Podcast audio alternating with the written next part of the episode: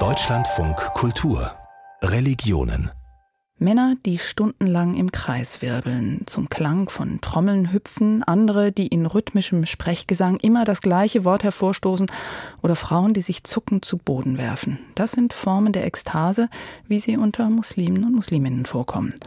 Wie passt das zu einer Religion, die ja von vielen Außenstehenden als sehr streng, sinnesfeindlich äh, wahrgenommen wird und von der es heißt, dass sie Musik nicht für den richtigen Weg zu Gott hält. Das will ich jetzt mit Jürgen Wassim Fremdgen besprechen. Er ist Ethnologe und Islamwissenschaftler. Er war lange Jahre Professor für islamische Religions- und Kulturgeschichte und Leiter der Orientabteilung am Museum Fünf Kontinente in München. Sein neues Buch heißt Magie und Ekstase und im Untertitel Kleine Kulturgeschichte des Unbekannten Islam. Herr Fremden, wer begibt sich denn heutzutage in einem islamischen Kontext in Ekstase? Das sind sicherlich Menschen aus den eher Unterschichten der Gesellschaft aus dem städtischen Proletariat, es sind Bauern, es sind Fischer, Nomaden, also sicherlich nicht Menschen also aus der Oberschicht oder aus der Mittelschicht, die eher einem Mainstream oder normativen Islam anhängen. Es sind Menschen, die einfach diesen Trost des äh, magischen Glaubens suchen und auch so eine Ventilfunktion in Zuständen der Ekstase suchen, um sich einfach von diesen Sorgen des Alltags zu entledigen. Und warum ist für diese Menschen dieser Zustand erstrebenswert? Geht es vor allem um die Verbindung zu Gott oder geht es eben auch darum, ja, wie Sie sagen, dem Alltag zu entrinnen, Lebensfreude da zu zelebrieren, wo mhm. andere Regeln das fast unmöglich machen?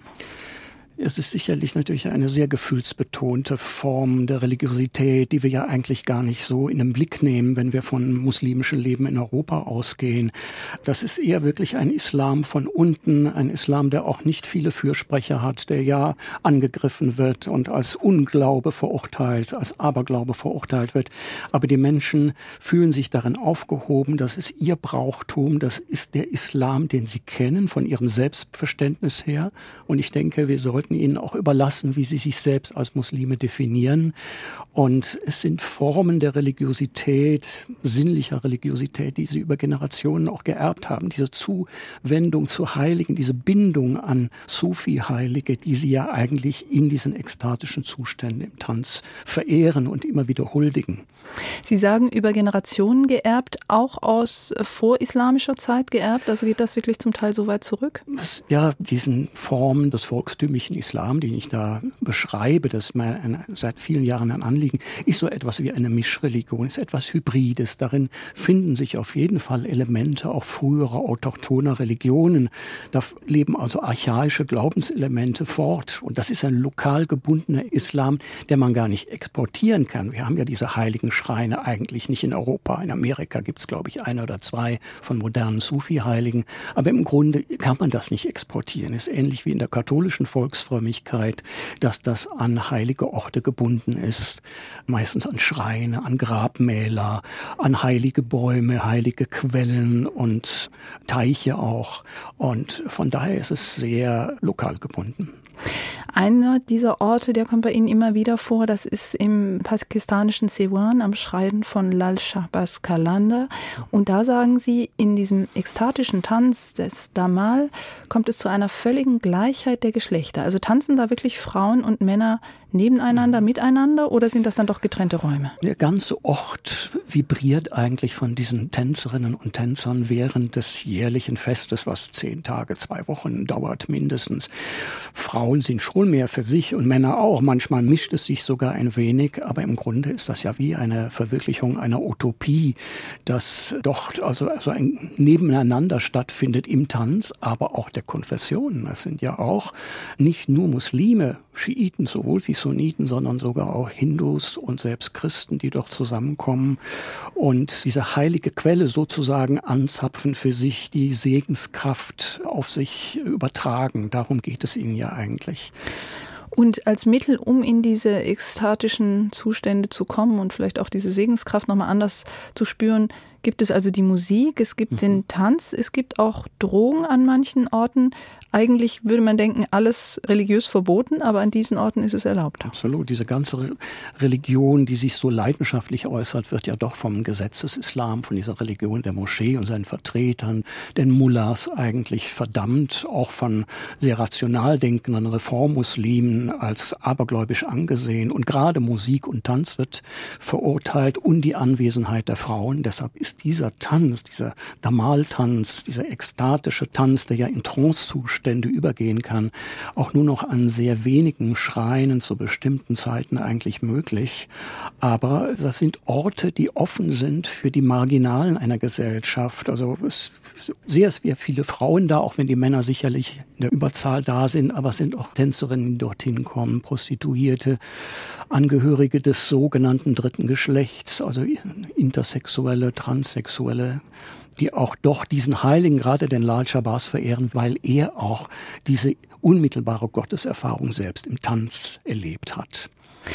Es gibt ein Beispiel, was mir einfällt, womit vielleicht auch unsere Hörerinnen und Hörer in Kontakt kamen, wenn sie nicht nach Pakistan gereist sind. Das sind die tanzenden Derwische. Da gibt es ja, ja. durchaus Spektakel als Touristenattraktion in Istanbul und anderswo.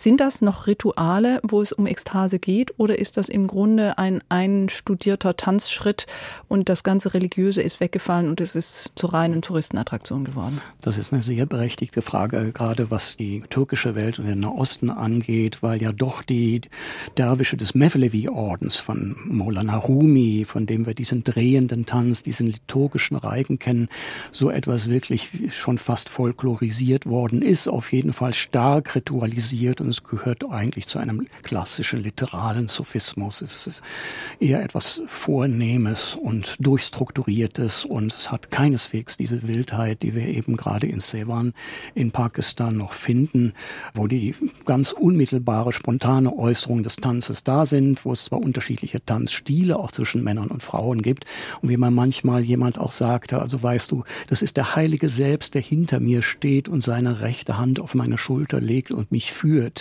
so dass ich ihm letztlich begegnen kann. Das hat wirklich eine enorme Intensität. Dort zu den Trommelrhythmen wird getanzt.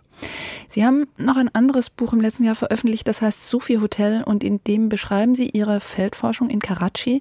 Da taucht auch ein Derwisch auf und zwar kein na, im weißen Gewand, wie man sich das so aus der Türkei vorstellt, und dessen Markenzeichen ist sein Hixen, was auch mit religiöser Ekstase zu tun hat. Können Sie uns das erklären? Ja, ich habe diesen Derwisch auch in Sevan gesehen, wie er in der vorderen Reihe der Tänzer stand und ganz anders als die anderen nicht rhythmisch mit seinem Kopf wirbelte. Das ist ja in, eine, eine Ekstasetechnik, sondern er hatte dieses Hixen kultiviert, ein Aufstoßen und hob seinen Körper und seinen Brustkorb.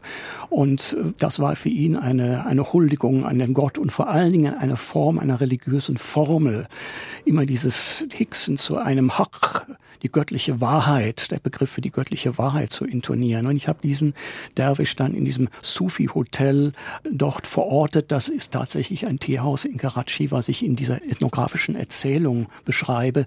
Was für mich äußerst wichtig war, dass der Lehrer dieses Derwisch tatsächlich ein durchaus bekannter Sufi-Heiliger war, der dort auch den Frauen in dem angrenzenden Viertel der Tänzerinnen und Prostituierten tatsächlich wohl äh, seelischen Beistand geleistet hat. Und das war nicht so leicht, das herauszufinden in diesem Milieu.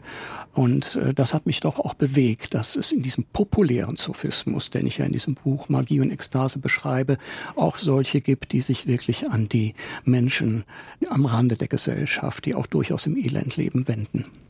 Ja, und ich glaube, da gibt es noch viel mehr zu erfahren. Und wer von unseren Hörerinnen und Hörern neugierig geworden ist, dem oder der empfehle ich das neue Buch von Jürgen Wassim Fremken, Magie und Ekstase. Im Untertitel heißt es Kleine Kulturgeschichte des unbekannten Islam, ist erschienen beim Herder Verlag. Und das andere Buch, eben diese ethnografischen Aufzeichnungen, das heißt Sufi Hotel, Aufzeichnungen aus den Untiefen einer Megacity und ist erschienen bei Schiller und Mücke. Ganz herzlichen Dank, Herr Fremken.